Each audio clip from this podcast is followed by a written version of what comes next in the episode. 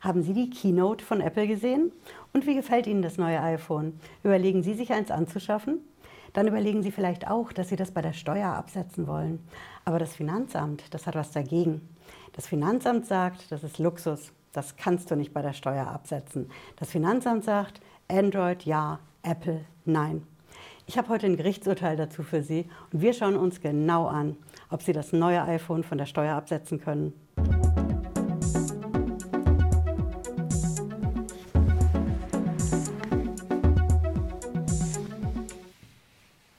Hallo, schön, dass Sie dabei sind. Ich bin Patricia Lederer, ich bin Rechtsanwältin in der Steuerrechtskanzlei TaxPro in Frankfurt am Main. Wir gehen direkt rein in den Gerichtsprozess. Da hat ein Mann geklagt gegen das Finanzamt. Der Mann ist Außendienstmitarbeiter, der hat also viel mit Kunden, Kundengesprächen im Außendienst zu tun. Und der hat gesagt, ich will meine Apple-Produkte von der Steuer absetzen. Er hat ein iPad, ein iPad Mini, ein MacBook, ein MacBook Air. Er hat wirklich das volle Programm und ist Stammkunde bei Apple. Und so hat er gesagt, diese Kosten dafür, die will ich bei der Steuer absetzen. Das Finanzamt war damit aber nicht einverstanden. Das hat gesagt, nein, das kannst du nicht von der Steuer absetzen. Alles, was von Apple kommt, ist Luxus. Das kostet erstens mal sehr viel mehr Geld als andere Produkte. Und es ist immer auch ein privater Grund dabei, das zu kaufen. Die Dinger machen einfach privat zu viel Spaß. Und so hat das Finanzamt argumentiert, nein, es geht gar nicht abzusetzen, es geht auch nicht aufzuteilen. Das mit der Aufteilung, das ist ein Ding, was wir im Steuerrecht haben. Immer wenn Sie was haben, was Sie geschäftlich und privat nutzen, dann können Sie es aufteilen. Normalerweise jedenfalls. Sie können sagen, okay, zur Hälfte nutze ich es fürs Geschäft und zur anderen Hälfte privat. Oder nicht 50-50, in anderer Aufteilung, andere Prozentsätze. Aber in dem Fall hat das Finanzamt gesagt, nee, das geht gar nicht. Sind zu luxuriöse Produkte und sie machen einfach privat viel zu viel Spaß. Und so hat das Finanzamt in der feinsten Amtssprache an unseren Kläger geschrieben, ne, den Außendienstmitarbeiter. Es hat gesagt, eine ausschließliche berufliche Nutzung ist immer zu verneinen bei den Apple-Produkten.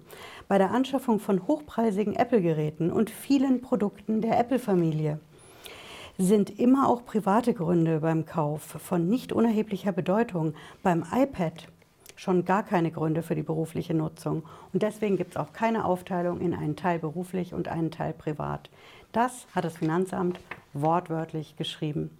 Sie können sich vorstellen, unser Außendienstmitarbeiter, der war damit nicht einverstanden. Der hat gesagt, das sehe ich nicht ein. Ich will diese Kosten, die ja schon erheblich sind, von der Steuer auf jeden Fall absetzen. Und so ist er hingegangen und hat gesagt, ich kriege jetzt meinen Steuerbescheid, da ist die Ablehnung drin und dagegen lege ich Einspruch ein. Der Einspruch, Sie wissen, das ist kein Hexenwerk, den können Sie selber einlegen. Und zum Steuerberater in eigener Sache werden, das geht wirklich locker alleine. Mit diesem Einspruch hat auch unser Kläger erreicht, dass sich das Finanzamt das nochmal anschaut. Es hat es nicht eingesehen und dann konnte er dagegen klagen. Ohne Einspruch hätte er das nicht machen können. Und so ist die Sache beim Gericht gelandet, konkret beim Finanzgericht Berlin-Brandenburg. Die Richter haben dann gesagt, das Finanzamt hat nicht recht. Natürlich kann man die Apple-Produkte von der Steuer absetzen, vielleicht aber auch nicht ganz, kommen wir gleich zu. Die Richter sind als erstes mal hingegangen und haben gesagt, dieses Argument vom Finanzamt, hier ist der Spaßfaktor zu hoch bei Produkten aus der Apple-Familie. Das ist kein Argument. Natürlich können Sie, ob es das iPhone ist, Pad, MacBook, was auch immer, natürlich können Sie das geschäftlich nutzen und dementsprechend bei der Steuer absetzen dass da ein relativ schneller Wechsel war. Unser Mann war ja wirklich Apple-Fan und ist es noch. Dass er so schnell vom iPad Mini zum Beispiel aufs iPad Pro dann auch gewechselt ist. Da sagen die Richter, klar, logisch, das war ein Fehlkauf, hat er ja auch gesagt. Der Monitor war zu klein, die Produkte, seine Präsentationen konnte er nicht gut genug dem Kunden zeigen, also hat er ein größeres iPad gekauft. Aber auch das iPad, wo das Finanzamt ja direkt abgelehnt hat kann er natürlich von der Steuer absetzen. Allerdings haben die Richter eine Einschränkung gemacht. Sie haben gesagt, nicht voll. Der Mann wollte ja 100 Prozent der Kosten bei der Steuer absetzen. Und so sind die Richter hingegangen und haben gesagt, na, so ein kleiner Spaßfaktor ist da ja schon. Sie können ja wirklich drauf spielen und die Filme so toll gucken. Ähm, also wir haben mit privaten Anteil dabei. Das war die Ansage vom Finanzgericht. Der private Anteil ist 30 Prozent. Also 70 Prozent konnte er absetzen und 30 Prozent konnte der Mann bei der Steuer nicht absetzen. So haben die Richter das entschieden. Damit war die Sache aber noch nicht ganz ausgestanden, denn das Finanzamt ist in die nächste Instanz gegangen. Das hat gesagt, wir haben verloren. Zu einem großen Teil, denn er kann ja jetzt immerhin 70 Prozent der Kosten absetzen bei der Steuer. Das sehen wir nicht ein. Wir wollen, dass der Bundesfinanzhof das klärt. Das ist ja unser höchstes deutsches Steuergericht in München. Und so hat das Finanzamt nicht Zulassungsbeschwerde eingereicht. Unser Kläger nicht. Der hat gesagt, ich akzeptiere das mit den 70, 30, aber das Finanzamt hat weitergemacht. Letztlich ist es so ausgegangen. Das Finanzamt hat vor dem Bundesfinanzhof nochmal verloren. Allerdings ging es da nicht um Apple oder Android und was Microsoft damit zu tun hat, sondern der Bundesfinanzhof hat das Ganze als unzulässig abgewiesen vom Finanzamt. Und unzulässig, das ist wichtig für Sie zu wissen, das machen wir im Steuerrecht immer dann, wenn Fristen verpasst sind. Also was das Finanzamt da an das höchste Gericht in München geschickt hat, Fristen verpasst, Formalien nicht eingehalten. Und so ist jetzt die Sache rechtskräftig abgeschlossen. Was bedeutet das für Sie, wenn Sie jetzt sagen, das neue iPhone, das gefällt mir richtig gut. Ich gehe in den Laden vielleicht und dann schaue ich auch mal, was es sonst noch so Neues gibt. Kann ich dann auch nur 70-30 absetzen? Wie kann ich das sicher bei der Steuer absetzen, Frau Lederer? Ich habe dazu einen Tipp für Sie, genau genommen zwei Tipps. Der eine Tipp ist der einfachere, aber auch der teurere und der ist alles doppelt. Ernsthaft, alles doppelt. Ein iPhone für die Firma, eins für privat. Ein MacBook oder Laptop. Für die Firma, eins privat, also alles doppelt. Das, ganz ehrlich, macht doch niemand. Aber es gibt viele Steuerberater, die dazu raten, weil es beim Finanzamt als die sicherste Methode geht, gilt.